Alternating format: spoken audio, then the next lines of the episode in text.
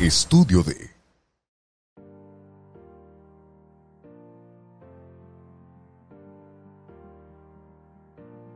Hola, ¿qué tal amigos de Vivir Urgente? Los saluda una vez más su amiga Diana Cruz dándoles la bienvenida al episodio número 10, que como siempre tenemos hoy invitada de lujo la licenciada Aurora Alcántar. ¿Cómo estás, Aurora? Hola, muy bien, gracias a Dios, bendecida y agradecida de estar acá en tu estudio. Muchísimas gracias. Un poquito más tarde vamos a hablar de la forma en que se dio esta charla y que las cosas a veces no son coincidencias, son diosidencias. Muy bien, perfectísimo. Y hoy les traemos un tema bien interesante eh, respecto al emprendimiento. Aurora es mamá, es esposa, hija, hermana, socióloga, pedagoga bilingüe, pero sobre todo emprendedora de corazón. Y principalmente hoy le invitamos para que nos comparta eh, sobre el emprendimiento. Pero hoy vamos a ir un poquito más allá de los conceptos de la práctica. Me gustaría que platicáramos también de ese proceso que hay entre ser vendedor, ser emprendedor y ser empresario. Ese proceso de que a veces nos confundimos con los roles y que finalmente quizá pueda ser una limitación al no saber cómo manejar esos roles. ¿Qué te parece, Aurora? Excelente. Aquí vamos a hablar, si nos permites, sobre experiencia tanto personal como de las agrupaciones de empresarias, emprendedoras que ahora son empresarias y el trayecto que se ha vivido a prueba y error. Exactamente, prueba y error. Y, platícanos un poquito de ti, aparte de, esto que yo sé, tengo meses, yo creo que como un año, yo creo más o menos siguiéndote en redes. Em, admiro, eh, tienes una empresa. Platícanos un poquito sobre eso para que nuestros, amigos de Vivir Urgente te conozcan y ya empezara un poquito sobre el, tema que nos, que nos trae esta tarde. Excelente, muchas gracias. mi nombre es Aurora Alcántar. Yo, como bien dije, dice Diana, soy emprendedora soy de los Mochis, Sinaloa, yo no soy de acá, de Hermosillo, de Sonora. Es totalmente invitada. Y tengo 10 años con lo que yo inicié como un sueño. Una actividad que según yo era para tener libertad, pero ni siquiera libertad financiera. Eso no me venía a mi mente. Tener libertad de decisión.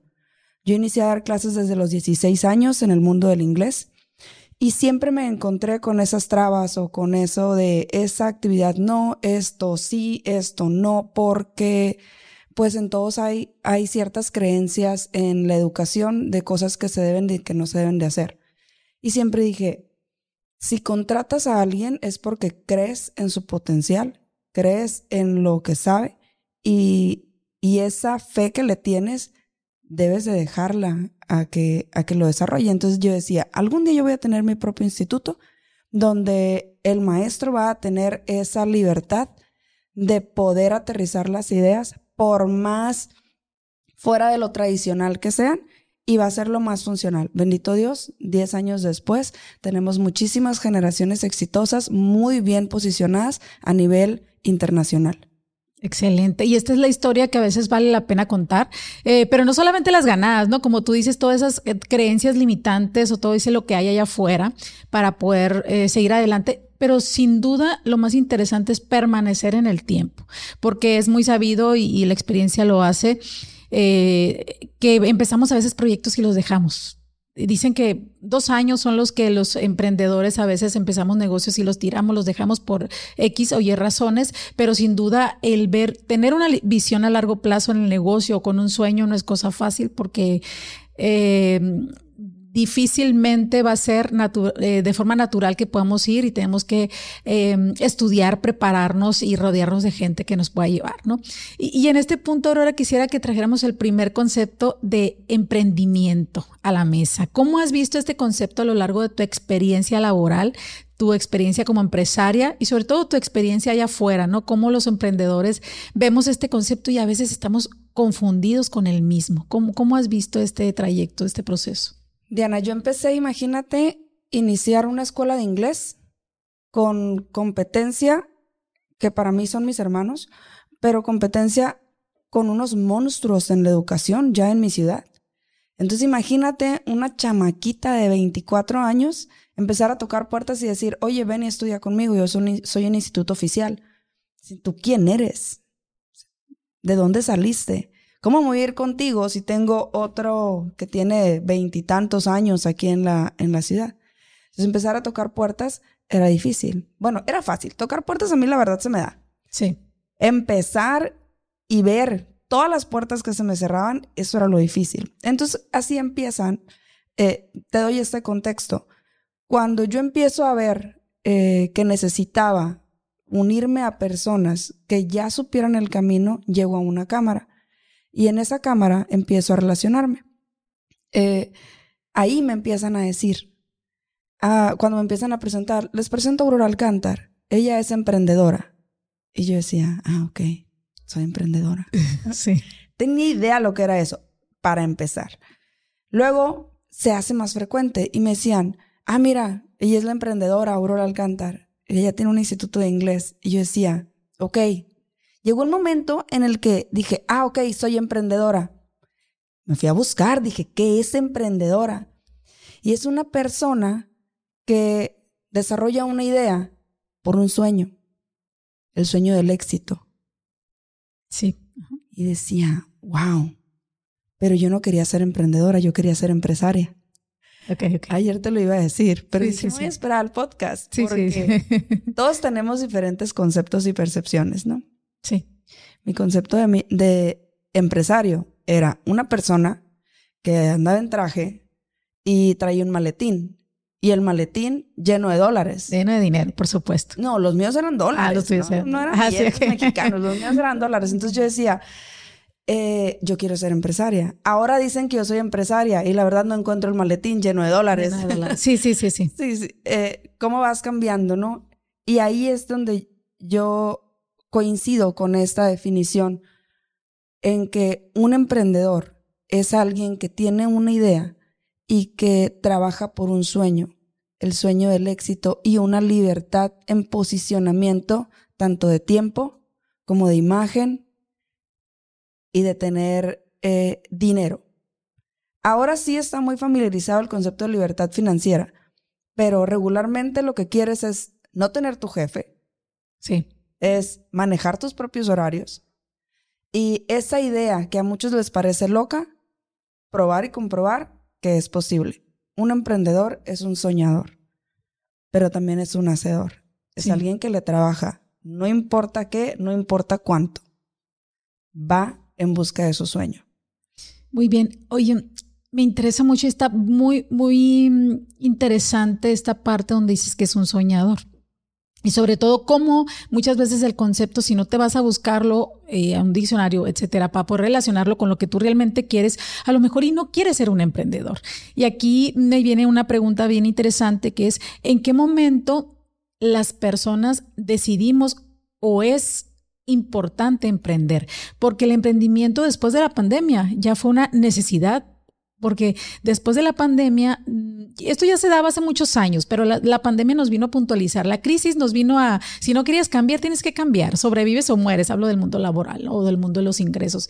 La diversificación de ingresos fue algo que todo mundo, aún no como opción, lo tuvimos que hacer. ¿No? Entonces, yo, yo siento ahí que salieron muchos emprendedores en la pandemia y estamos bien confundidos en estos tres conceptos, ¿no? Entonces, eh, como tú nos compartes tu historia, tú empezaste porque traías un sueño, no querías tener un jefe, mmm, querías tener libertad de tiempo y a veces trabajamos más, ¿no? Por o sea, supuesto. al final y tenemos más responsabilidades. Entonces, ¿en qué momento tú mayormente allá afuera has visto que la gente decide emprender? Eh, obviando y considerando la crisis que esto no solo obligó, eh, dices, no, pues una persona está normal y de repente voy a emprender. ¿En qué momentos has visto de la vida de las personas que hacen eso? En su mayoría no es consciente. En la mayoría de las ocasiones no es de manera consciente decir, mañana voy a empezar mi emprendimiento. No. o sea, soy buena, me sale buenísima la pulpa de tamarindo y mi amiga me dijo, oye, hazme cinco bolsitas porque la que me regalaste la llevé a la oficina y les encantó y les dije que mi amiga hacía y pues ¿Cuánto te sale? No, pues me salen 30 pesos. Ah, ok. ¿Cuántas te salen? Me salen 10. Ah, pues la vamos a dar en 20 pesos cada una, pero yo ya te vendí 5. Y así es como en su mayoría inicia. De algo en lo que eres bueno, ya sea en un producto, en un servicio, y alguien más, en ocasiones, lo ve, le gusta y te pide. Y ahí empiezas a darte cuenta que puedes comercializar, que puedes monetizar conscientemente decir voy a emprender, solamente quienes ya tienen esa idea de emprendimiento como tal, el concepto, que ahora, gracias a Dios, ya es mucho más común. En las escuelas ya hay capacitaciones de emprendimiento, cosa que antes no teníamos. Ya los jóvenes de preparatoria ya saben lo que es un emprendimiento. Pero las señoras que están en casa, las, las generaciones arriba de 30, sí. Eh, conocer como tal el concepto a veces no es así. Nace porque son buenos en algo y alguien más lo puede comprar. Y, sabes que con esa parte que, nos estás comentando empiezan muchas empresas, principalmente familiares, donde los roles a veces no terminan de, poner límites, de tener límites y donde a veces no avanzamos como queremos o las empresas terminan eh, desapareciendo porque cuando quisieron dar el salto pues no supieron cómo hacerlo, ¿no? Y, y es bien interesante porque eh, coincido contigo, el 90% de los emprendedores empezamos de esa forma. Y yo creo que un mínimo porcentaje empieza qué negocio voy a hacer, qué está vendiendo la gente, cómo me puedo diversificar mis ingresos. es muy bajo, pero casi siempre son los que ya emprendieron en algo, les funcionó y están buscando diversificar, ¿no? Los que ya tienen práctica. Y ahora quiero traer a la mesa el concepto, bueno, eh, más que concepto, la actividad de ventas. Yo afortunadamente te compartía también, tengo 20 años desarrollándome como vendedor profesional en el área de la construcción. Eh, por más que decirlo, una actividad que en su momento no se tomaba como algo, como una actividad profesional para un, para una persona que tiene una licenciatura, una ingeniería, etcétera. Pero bueno, a través de los años ya es una actividad que se puede tomar como profesional también, ¿no? Pero he conocido a lo largo de estos años la experiencia de muchos vendedores. Mayormente no quieren ser vendedores, pero muchas veces son emprendedores porque tienen sus propios negocios. Ahí principalmente eh, veo características muy puntuales en los vendedores. Pero como tal, ¿no? Te vendo un producto, necesitas un producto, lo vendo, compro, eh, me pagas, eh, vuelvo a traer. Hasta ahí es la característica en la práctica que yo he visto de un vendedor. No sé si me quieras compartir alguna característica que tú has visto como un vendedor para ya llevarlo al tema del emprendedor, ¿no? Hay, hay muchas cosas en cuanto a ventas. Dicen, todos somos vendedores. Desde cómo te sientas, desde cómo hablas, desde cómo te conduces, vendes tu imagen, vendes tu persona, vendes tu profesión. Pero tú dijiste algo muy importante, vendedor profesional. ¿Qué tan lejos quieres llegar? Que también te sabes vender. Pero no es únicamente de conocer tu producto o tu servicio, sino es de algo muy importante que siempre, con todo el favor de Dios, voy a impulsar, que es la capacitación. Un vendedor debe de cumplir con las características básicas de saber comunicarse. Sí, conocer, conocer el producto, conocer la empresa, conocer todo, pero debe de conocerse como persona, debe de tener definido que eso, esa, ese oficio que tiene de en ventas es lo que le permite mantener a su familia, mantener sus gustos, irse de vacaciones, estrenar, tener una cena en Navidad o poder invitar a alguien a cenar, a desayunar.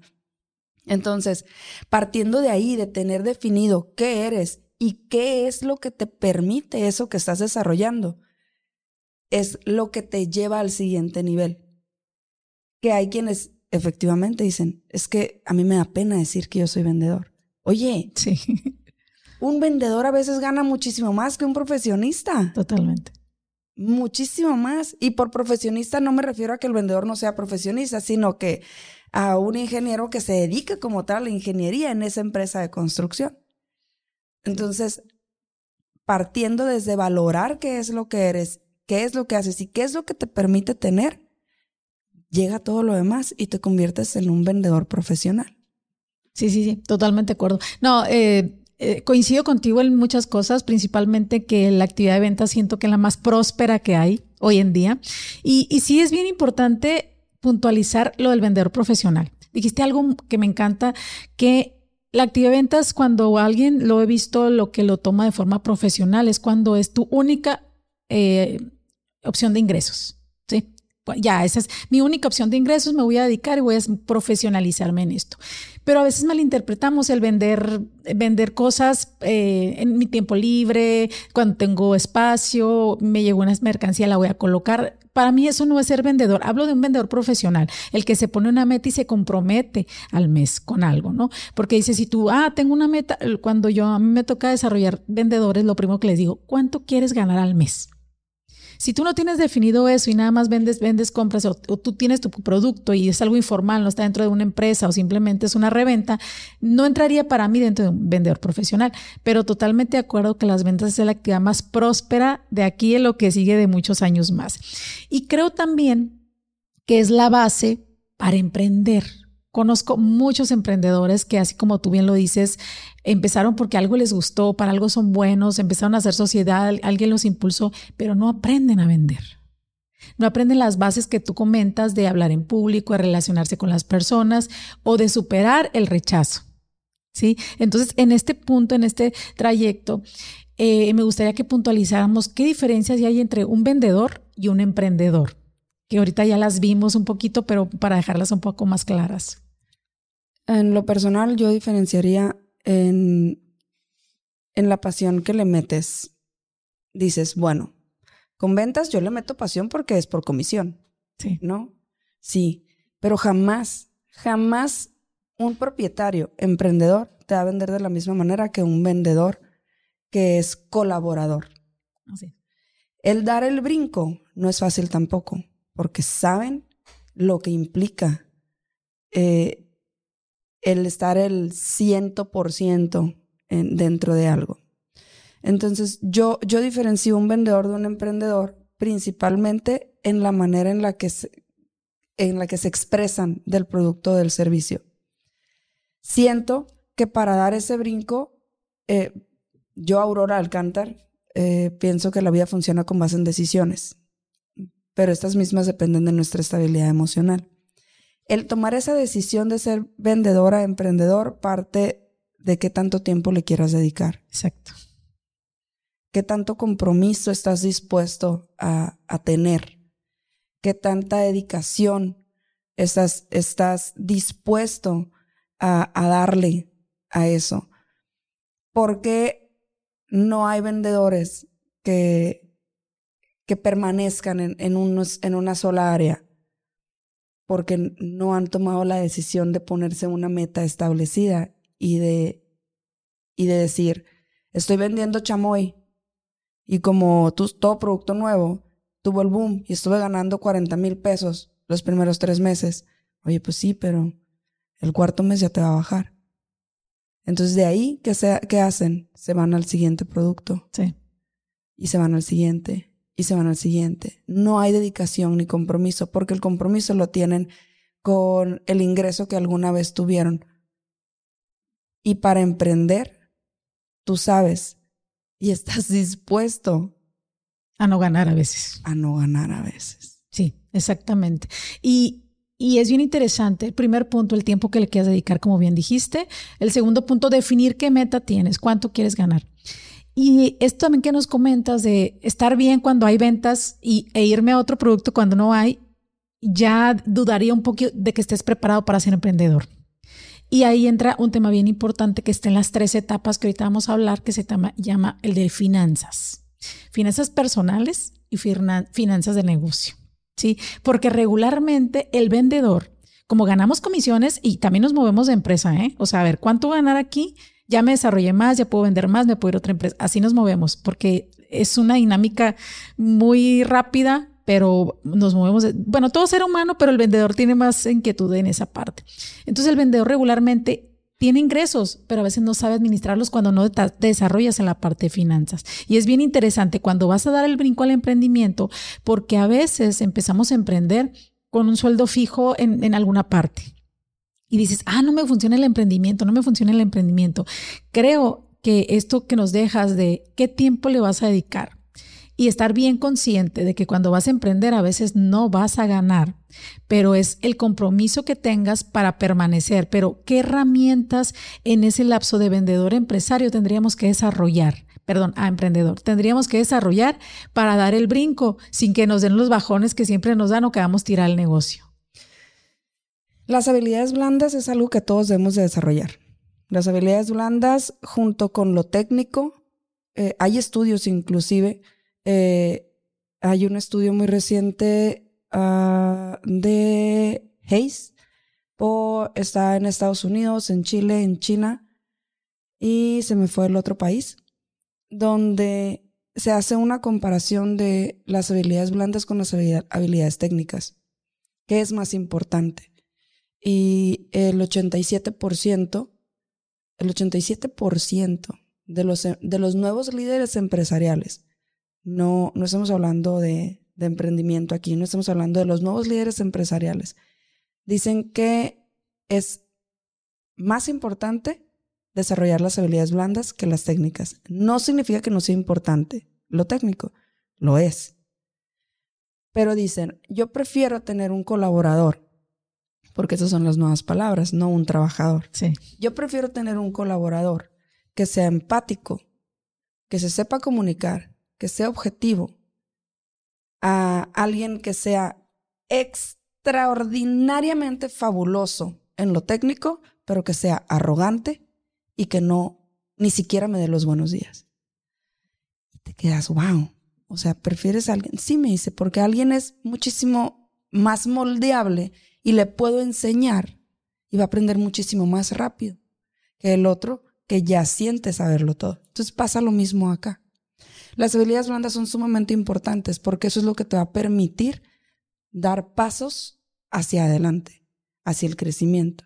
Entonces necesitamos seres humanos más empáticos, solidarios, eh, que sepan coordinar, que sepan comunicar, que sean objetivos. Imagínate, imagínate en tu emprendimiento, si tú eres del área restaurantera, imagínate que llegues y en el turno de la noche tú estuviste y todo estaba bien. El día de hoy te toca el turno de la tarde, entras a las dos de la tarde. En la mañana, pues ya sabes, es limpieza, acomodo y demás, pero llegas eh, tú como colaborador y ves que el horno no funciona.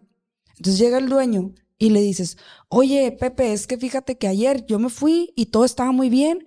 Eh, trabajamos, hice el cierre, limpié y pues ya sabes, a los players dije que se fueran, la, la, la. Y pues hoy llegué y nada, que lo quise usar y ni siquiera has dicho qué. O sea, ni siquiera has dicho qué. Ya estás exaltado. Sí, y, quise usarlo y pues no sirve. Y el dueño así de, ¿cómo? ¿El horno no, no, no funciona ahorita? Fíjate, tardaste cuatro minutos dando todo un contexto, cuando en esos cuatro minutos hay 160 más restaurantes en tu localidad y solamente hay tres técnicos para hornos. Entonces, en esos cuatro minutos que tú le estuviste dando toda esa información, los técnicos ya se ocuparon y tú ya tienes comandas.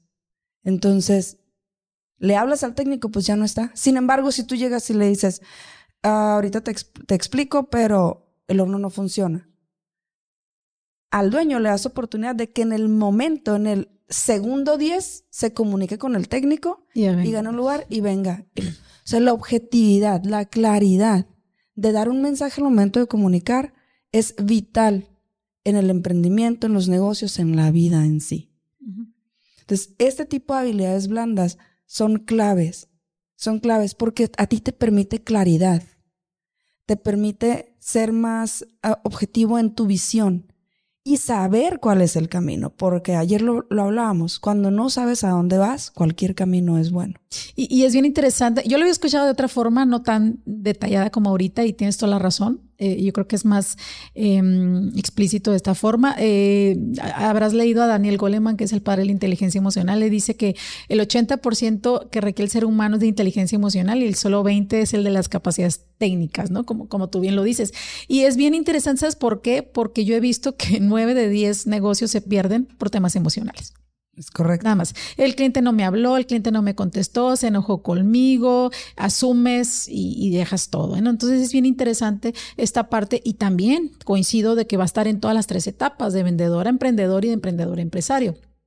Yo creo que lo más importante, y lo hemos visto, cuando un emprendedor está ya, eh, ha tenido un auge y, tiene muy bien y todo, de repente eh, lo, ves que se desarrolla más como vendedor que como emprendedor.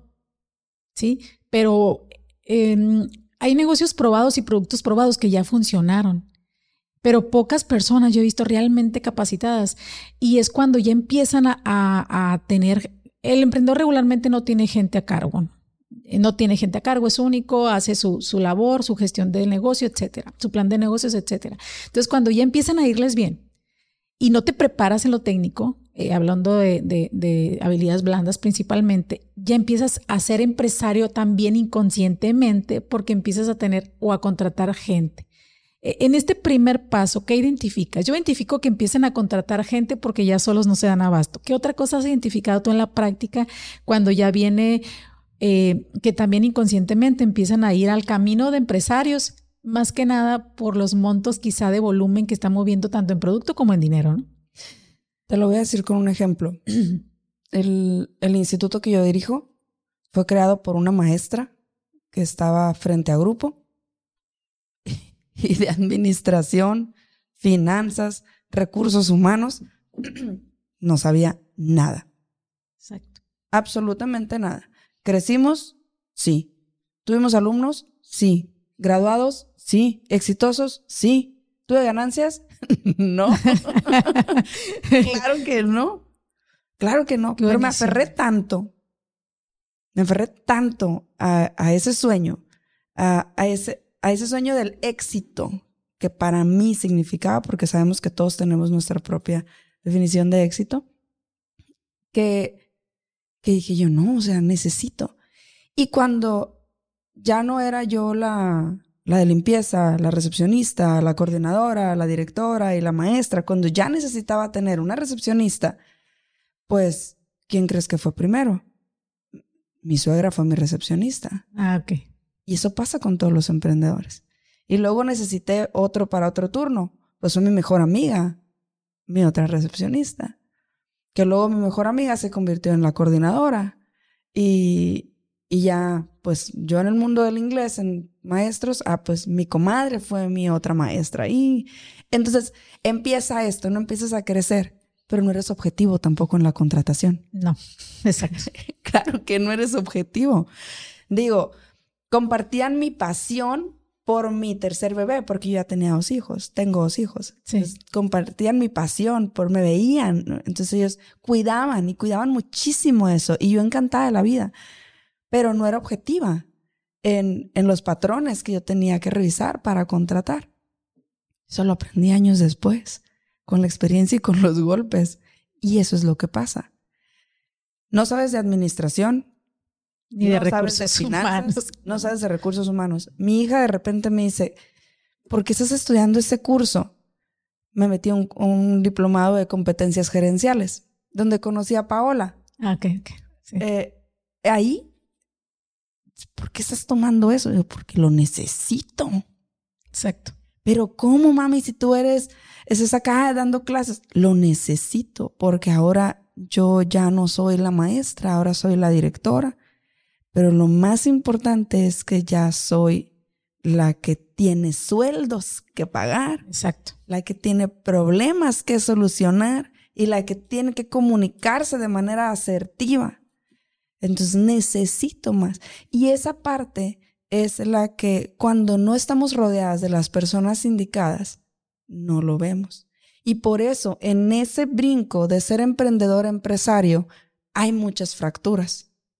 A veces hasta familiares. Completamente. Son mayores esas, ¿eh? Sí. son, mayores esas fracturas. Sí. Pero sí sucede mucho porque no nos rodeamos de la persona indicada, de las personas indicadas que saben lo que nosotros no sabemos. Es importante rodearnos de personas que sepan lo que nosotros no sabemos porque así no solamente van a sumar, sino van a multiplicar a nuestra vida personal y profesional. Entonces, ese brinco de emprendedor empresario mayormente fracasa porque no sabemos identificar cuáles son nuestras áreas de oportunidad. Las áreas de oportunidad son aquellas cosas que necesitamos y ahora no solamente necesitamos, tenemos la responsabilidad de capacitarlas, de desarrollarlas. esa parte como que no queda claro. Ey, o sea, ya estás dando empleo. Y hay familias que dependen de ti, de tu negocio. Ya no es como que me estoy posicionando y quiero que mi producto y mi servicio crezcan. No, señor. No, y tu sueño ya es tangible, ya tienes un número que pagar de nómina, de seguro, de impuestos, etcétera. Y acabas de mencionar algo. El brinco de empresario, de, emprendedor a empresario, parte desde la formalidad. Sí. En todos los sentidos. No puedes decir como empresario, decir, ay, no facturo, te consigo. No, espera. O sea, disculpa, pero no, no es así, ¿no? Entonces, primer paso, primer paso, consíguete un contador. Sí, sí. Y, y fíjate que mm, antes de que se me vaya, no quiero dejar de puntualizar algo. El vendedor, el vendedor, una característica del vendedor es que siempre tenemos que estar escuchando sonar la caja. Si no nos desesperamos, el emprendedor va a pasar mucho tiempo sin escuchar sonar la caja. ¿Sí? Entonces, y no está mal, puedes combinar, pero tienes que ser bien consciente en qué proceso estás y en qué momento, porque si no te vas a desesperar. ¿Sí? Y, y ahí fíjate, o sea, vendedor, emprendedor, empresario. El vendedor siempre tiene que escuchar sonar la caja. Siempre. El empresario puede vivir de, de aire, de amor y de, y de lo que quieras, aunque no es una realidad, pero está dispuesto a. Y el empresario también tiene que escuchar siempre sonar la caja, siempre. Y ahí es donde me, gusta mucho cómo puntualizamos con los tres, porque ahí cuando, cuando eres empresario he visto muchas veces empresarios que son vendedores y nunca hicieron esa transformación que tú misma eh, eh, hiciste, pero porque te pegaste en la frente, ¿no? O sea, hemos visto, disculpa, y, y, son, y son empresas súper prósperas con productos que representan productos muy prósperos, y, lo primero que vemos, porque el emprendimiento yo creo que, que, así ha sido siempre, llega a empresas familiares. Pero ahorita que quiero que puntualicemos un poquito sobre eso y dejar herramientas de cómo poder hacerlo. No quiere decir que si el 90%, hablando de un porcentaje alto, de las empresas en México sean familiares, no quiere decir que no vayan a tener éxito. Pero hay varias dinámicas o estructuras que se pueden hacer para poder tener éxito, porque hay mucha frustración de la gente que no es familia, que está dentro de una empresa familiar, ¿no? Sí, y es muy frustrante para ellos. Es muy frustrante. Aquí, la capacitación. Siempre ir de la mano con, con capacitación, con acompañamiento. Si no sabes cómo hacerlo, no nacemos sabiendo. Entonces, está bien que pidas ayuda. Está bien que pidas asesoría. No, no estás en la, en la posición aún de pagar a un asesor. Estás así, mira, un clic, redes sociales, YouTube, plataformas, hay muchísima información, muchísima, muchísima. Hay que encontrar, obviamente, la, la que sea adecuada. Pero me, me, regreso un poquito aquí en ventas, emprendedor y empresario, Diana, y hay, hay algo que es clave, que no lo hemos hablado, se llaman clientes. Sí. No es únicamente todo lo que mencionamos ahorita, te tienes que enfocar en el cliente. Y el enfoque que cada uno en estas tres diferentes etapas tiene es diferente. Sí. Es muy diferente. El cliente, el, el vendedor, mayormente eh, ve un signo de precios en cada persona. Sí. Mayormente. ¿no? no estoy diciendo que sea malo, sino que ve el potencial que tiene como tu cliente decir, hay, hay vendedores, yo conozco muchos vendedores que dicen, a este le echo más ganitas porque es un cliente más grande. Y el emprendedor, sea un cliente potencial grandísimo o sea un cliente que nada más te va a comprar una sola pieza, le pone el mismo corazón. Porque esa es la diferencia, le pone corazón. Esa es la diferencia en, el emprendedor. Pero el empresario ve el cliente y el cómo mantenerlo. A largo plazo. A largo plazo. Sí. Porque sabe, sabe, lo pongo en, en mí, sabe que una inscripción es de una sola vez. Y que lo que me va a dejar es la colegiatura que esté permanente. Entonces. Para la nómina, ¿no? Como dicen por ahí. Totalmente. sí, sí, sí. Para los gastos fijos. Para los fijos, para los fijos. Entonces, esa es la diferencia. Un emprendedor se emociona porque le depositaron mil pesos. Y dice, digo yo, uy, no, no tienes una idea, Diana. Cuando mis primeras inscripciones, yo sentía que le robaba a la gente. Te lo juro. Yo sentía que le robaba a la gente. Y decía, es que se las puedo dar gratis para que ya vengan y estudien. Porque era mi corazón el que hablaba. Sí, sí. De repente entendí que no necesitaba, o sea, que, que, mi, que mi servicio y mi carrera era tan buena que ya la gente llegaba sola y que no necesitaba regalarles la inscripción, que iban a pagar el precio que fuera porque lo que querían era el resultado final. Pero eso lo, lo ganas con los años. Pero también a mí me tomó más años. Si toda esta información yo lo hubiese tenido en mis primeros meses, a lo mejor me hubiese tomado menos tiempo. Por eso la capacitación y las relaciones son de vital importancia. Y fíjate que aquí también, en este, en este brinco de vendedor a emprendedor, el emprendedor mayormente batalla con las ventas. Sí, y he visto vendedores que no pueden ser emprendedores por estar escuchando la caja sonar, escuchando la caja sonar y como tiburones, ¿no? Así O sea, vendedor que no es tiburón, yo siento que no, no gana mucha lana, que digamos. Bueno, esa es mi experiencia. ¿Por qué? Porque, a ver, eh, filtras hasta a veces con- ya cuando tienes experiencia, hasta, a ver, ¿cuántos clientes tengo? Este, este sí, este no, este paga, este no paga, lo haces, pero a veces inconscientemente ya la práctica te lo da. Entonces yo creo que cuando eres vendedor y quieres pasar a emprendedor, es bien puntual, ya, lo- ya nos compartiste qué cosas tienes que ir. Pero si es, yo he visto más ventajas de un vendedor que se capacita técnicamente para ser emprendedor que un pre- emprendedor sin saber vender. Porque la venta es primordial.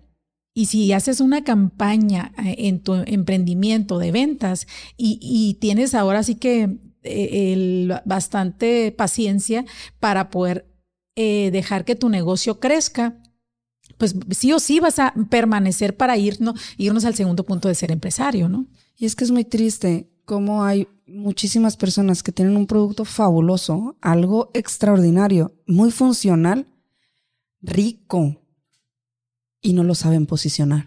Exactamente. No lo saben posicionar. Porque el vendedor no es marquetero tampoco.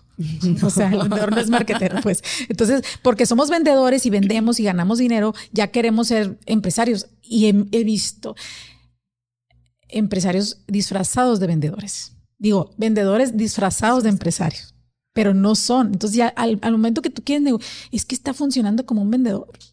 Y, a veces quieres hacer negocio y no se puede y te das cuenta. Sin embargo, tienen, como tú dices, negocios prósperos con productos posicionados quizá o que tienen bastante eh, posibilidades en el mercado. Sí, eh, yo creo que ese tema tiene, tiene muchísimo, ¿no? Muchísimo que explotarle, muchísimo que sacarle. Eh, pero definitivamente la capacitación en las tres áreas, porque el empresario jamás se deja de capacitar. El, el nuevo líder empresarial, sobre todo eso, el nuevo líder empresarial. Y en las empresas familiares, en las empresas familiares, pues hay muchísimas situaciones, muchísimas. Pero las, las nuevas tendencias empujan siempre a eso, a las capacitaciones. Si tú tienes una empresa familiar o si estás formando una empresa familiar, te sugiero que busques acompañamiento de un coach que sepa trabajarlas y que sepa sobre todo delegar las responsabilidades que le tocan a cada quien y que cada quien asuma el rol que le corresponde. Ok, perfecto. Sí, Eh, es bien interesante el tema de roles y ahorita lo quiero eh, aterrizar muy, muy, muy bien. Em, pero en este punto también eh, la capacitación sería lo que tú nos dejas para cerrar el punto de las características de estas tres, de estos tres roles. El tema financiero, yo creo que el primer entrenamiento, curso, capacitación que tienen que agarrar en, los tres en las tres posiciones o roles es el tema de finanzas. Súper importante. Yo dejaría el tercero, el desarrollo de su equipo de ventas, de su team de ventas. ¿sí? E- Ese sería el tercer punto que si De tú lo fortaleces y te agarras de, de la ayuda de los coaches que, que, que bien nos comentas y nos sugieres, no hay forma que vayas a parar. Porque ellos te van a enseñar que si quieres una empresa a 10 años, no vas a ganar a, no vas a ganar a uno. La caja no te va a sonar a uno, pero a lo mejor tienes un negocio a la par, funcional, con las nuevas tecnologías, que sí te está haciendo sonar la caja. ¿Sí? Porque si no hay ganancias, no hay negocio que prospere, ni, ni, ni un año si, si no hay ganancias. Solamente que seas millonario, pero pues ya estuvieras haciendo inversiones u otro tipo de cosas. ¿no? Estoy de acuerdo. Eh, entonces, en el tema de los roles, también nos pasa en la vida personal, ¿no? El tema de que si tenemos roles y vamos y ahora sí que la regamos llevando roles a donde no hay, y ya me compartiste un poquito de, de eso. En el tema de roles, ¿Qué, limitantes? Yo sí he visto limitantes y, lo, lo ah, eh, expongo como limitantes. ¿Qué limitantes hay de no saber poner, ahora sí vaya, los límites entre cada rol que, desarrollamos? Pienso que lo principal está en, conocernos. El autoconocimiento es de las cosas, bueno, es lo más importante para mí. Conocerte física, emocional, y profesionalmente, ¿no? En tus límites, en tus áreas de oportunidad, en tus, en tus alcances, en todo. Y, y el que te conozcas como amiga, como mamá, como esposa, como novia, como hija, es, es lo que te va a permitir disfrutar del todo. Yo te voy a preguntar, no, no vamos a entrar en cuestiones de género, pero yo te voy a preguntar, la personalidad que tienes ahora, Diana Cruz, te ha ayudado el ser una mujer en ventas en el área de construcción. Sí, totalmente. Eres una persona diferente a lo que fuiste hace... Bueno, todos somos diferentes porque evolucionamos a lo largo de la vida, pero en relación a, a carácter, a personalidad, ha influido a lo que te has dedicado por los últimos 15 años. Mm, sí, sí, claro. He forjado mi carácter y me ha permitido mantenerme. Me, he mantenido. Y, de hecho es, es, el rol que más me gusta hacer. sí. y vamos a lo, a lo que sigue. Todos nos casamos con un rol. Exacto. Nos casamos con un rol porque es en el que nos sentimos más cómodas. O seguras. O seguras. Seguros. Sí. Pero lo más importante, lo que nos hace estar así. Si tú de repente te llega un cliente, un cliente con el que tú sabes que estás muy bien posicionada y tú ya no estás así. No, estás erguida. Tu postura, sí. tu comunicación no verbal es el empoderamiento hablando por sí solo. Sí. Y nos hace sentir tan bien ese rol que cometemos el error de llevarlo a todos lados. Llegamos a casa y queremos seguir siendo esa gerente que toma las decisiones, sin... Que manda. Exacto. Tú lo dijiste, yo no. sí, sí, sí, sí, Queremos seguir. Entonces llegamos a, visitamos a mamá, visitamos a papá y no somos flexibles. Se nos olvida ser hijos. Se nos olvida. Se nos olvida que a nosotros como mamás o como papás nos gusta que los hijos a veces nos hagan algún comentario o nos sigan el rollo o, o tengan esa empatía no, no profesional de discusión o de decir, eh, no, es que fíjate así, no, porque esto, por esto, por esto, sino ser empáticos. Pero es porque nos casamos con ese rol que, que nos empodera. O que, más nos gusta o nos hace sentir seguro. Sí. Entonces, el, en la vida personal funciona, I mean, sucede muchísimo, muchísimo. Y en lo profesional también. Sí, sí, porque si tú no te quitas el rol de vendedor siendo emprendedor y quieres siempre ser em, este, vendedor y no emprendedor, de que tienes que poner a capacitarte y todo lo que ya hablamos, pues vas a querer siempre estar vendiendo. Entonces mejor quédate como vendedor porque vas a echar a perder muchas cosas o quizás vas a perder mucho dinero. Sí, eh, el emprendedor siempre debe tener esa parte humana porque eso es lo que caracteriza al emprendedor, la parte humana, la parte de, la pasión, del corazón, de la entrega y demás.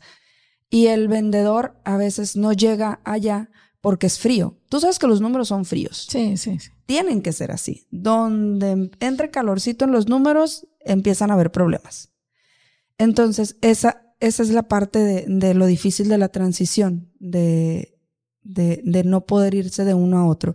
Y en los roles es lo mismo. Cuando un emprendedor o cuando un vendedor se convierte en emprendedor sin dejar el rol de inicio, que era de, ventas, no, no deja de ver a esa persona con el signo de precios y el cliente se enfada, el cliente se da cuenta y te compró una vez, pero dos, ya no. Sí. Y ya no hay permanencia. Y te quedas muchísimo más lejos de llegar a ser empresario. Y, el rol del empresario, que nomás quiere estar vendiendo, y, se vale, porque vas a vivir de la venta.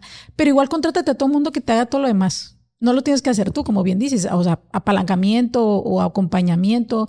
Eh, y así ya tienes el dinero, soy inteligente, delega.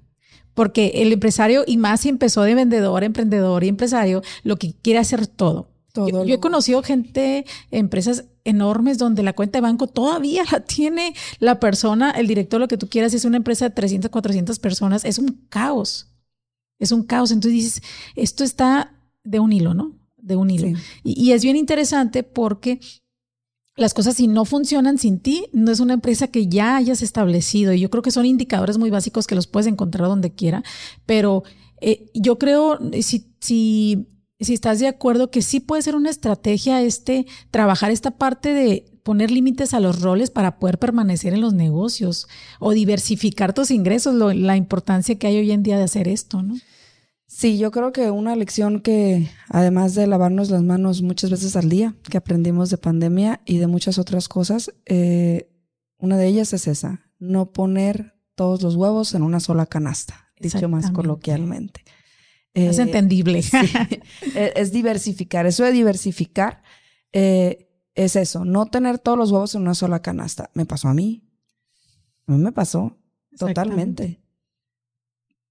Eh, llegó un momento en el que las colegiaturas que entraban, pues eran para el sueldo del, personal. Y cómo nos manteníamos, tuvimos que emprender. Mi esposo emprendió en pandemia, él abrió un negocio de comida. La comida es algo que no se limitó. Jamás. Entonces, emprendió, él sigue ah, hasta la fecha con su negocio de comida. Taquizas eh, para eventos, tiene su propio mini restaurante de bonles, alitas, hamburguesas, ha permanecido. Pero es por eso, porque no queremos tener todo en una sola canasta.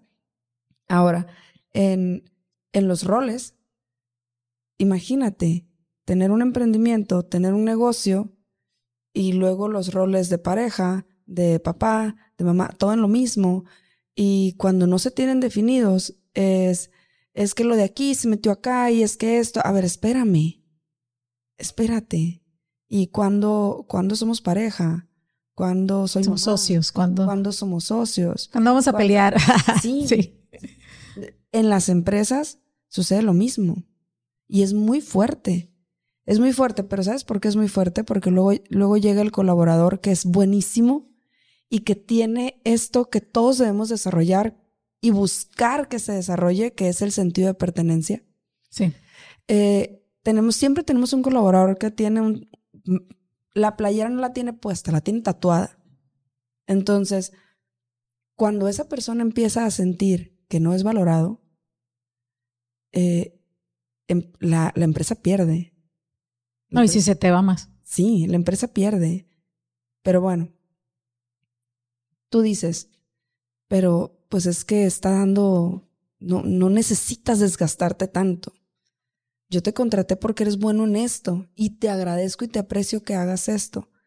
Y para mí, como tu líder, es más importante tu estabilidad emocional, que tú estés tranquilo, que no estés agotado, que no estés agobiado. Esos son los nuevos líderes empresariales. Sí. También porque existe la norma 035. Sí, sí. Que, Mayormente este año que vino. sí. Entonces, eh, tenemos que tener muy claros cuáles son nuestros roles para poder disfrutar de todo en sí, para no llevarte trabajo a casa. Sí, ahora con el home office, sí, sí es cierto, muchos hacemos trabajo en casa. A veces no es tan sano si no sabes manejar esto. Aurora, para ir cerrando este, esta charla, me gustaría, ¿has escuchado o has visto alguna técnica de cómo manejar o limitar los roles, de cómo aprender? ¿Ya, ya has leído algo sobre eso? Leído como tal, no. Pero lo que les porque es, es, muy padre el concepto, pero saber, porque nada más platicarlo así no, no nos va a hacer poder eh, lograrlo, ¿no? Te lo digo porque eh, eh, sufro de eso, de que cómo los roles personales, laborales, a veces te los llevas a casa, a las relaciones, a las em, pues a la calle donde estás. Y yo creo que es muy buena estrategia, sobre todo en estos tres puntos, roles que, de los que estamos hablando, pero sin duda para una vida integral, ¿no? ¿Sabes qué recomiendo ampliamente? Terapia. ¿Qué? Terapia. Si las mismas empresas empiezan a preocuparse más por la salud mental de sus colaboradores, pero no nada más a preocuparse, sino a ocuparse y apoyarles en este sentido, la estabilidad que va a haber en el corporativo es impresionante, porque empiezas a tener estabilidad personal. Porque esto llega cuando tú empiezas a identificar y a priorizar. Porque tú, Diana, debes de priorizar. Porque vivir es urgente, tus ventas, tu emprendimiento no va a estar bien si tú no estás bien. Sí. Y identificas cada rol con base en eso, a las prioridades. Sí, sí. Y, que definitivamente em, marca la pauta es la emoción.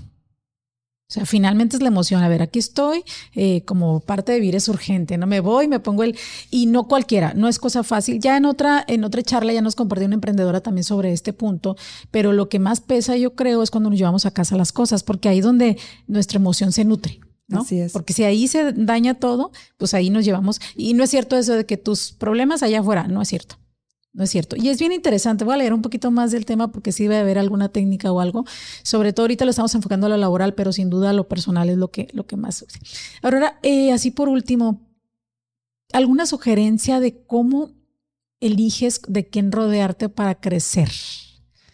¿Qué, ventajas nos da? Es algo pues muy, muy platicado, ¿no? De que somos el promedio de las cinco personas, pero a veces se vale elegir eh, qué medios, qué cosas y dependiendo de qué, persigues, ¿no? ¿Qué, nos cuentas sobre tu experiencia y qué sugerencias nos das?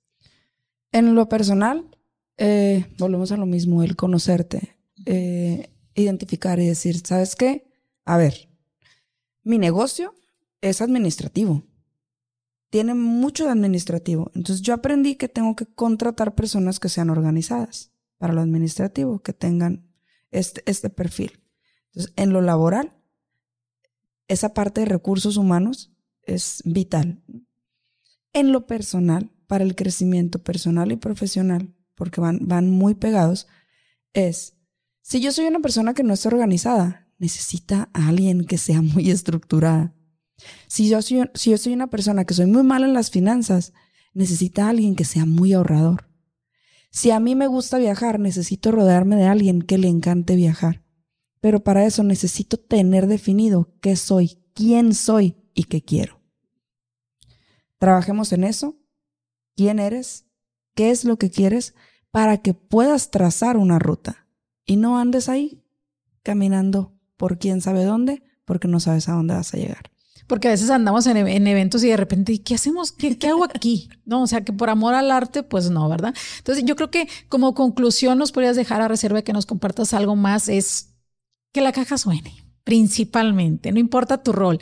Y tu empresa, tus ventas, ya sea si es algo en corto, tu emprendimiento, ya sea si es algo en corto, o ya si eres empresario mucho más, no hay empresa que viva sin que la caja suene, pero lo aprendemos desde ventas. Sí. Así es. Yo creo que sí tienes que tener muchos ingresos para esperar cinco años que no te suene la caja, porque existen negocios a largo plazo, por supuesto, millonarios sí, pero yo creo que lo más importante es que la caja suene y que a la par puedas ir desarrollando los demás roles con todas las estrategias que ya nos has comentado, ¿verdad?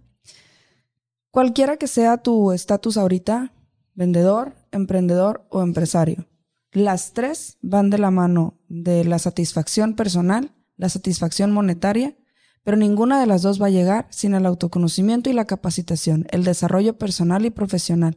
Y para esto tienes que relacionarte con las personas indicadas, con personas que te vayan a ayudar a multiplicar, no nada más sumar, porque ahorita ya estamos para multiplicar. Exponencial, negocios exponenciales. Completamente. Pero ojo, empieza a desarrollar algo que trabaje para ti y no que tú trabajes. Es la nueva tendencia de los negocios principalmente, ¿no? Que donde tú estés físicamente no es un negocio que pueda crecer rápidamente. Es correcto. totalmente de acuerdo. Te doy las gracias, eh, Aurora, muchas gracias por, por estar aquí, por compartirnos. La charla se fue así, eh, casi, casi de la nada salió, pero eh, me da mucho gusto que nos hayas compartido todo esto. ¿Algo más que nos quieras eh, ahora sí que sugerir con respecto a estos temas y también que nos compartas tus redes sociales, dónde te podemos encontrar eh, y dónde podemos encontrar tu instituto también. Ah, muchas gracias. mis redes sociales personales son Aurora Alcántar en Instagram, en Facebook. Eh, mi emprendimiento, ahora empresa, Instituto Alcántar, eh, Instituto-Alcántar en Instagram, en Facebook, estamos en Los Mochis, pero también trabajamos de manera remota con carrera técnico en inglés conversacional y con cursos personalizados diseñados con base en la necesidad que tú tengas, empresarial, de viaje, visas de trabajo, lo que necesiten. Proyectos llave en mano. ¿eh? por acá en el mercado nivel cancha. Muy bien, muchísimas gracias y a ustedes también amigos de Virus Urgente, nos vemos en el próximo episodio. Gracias.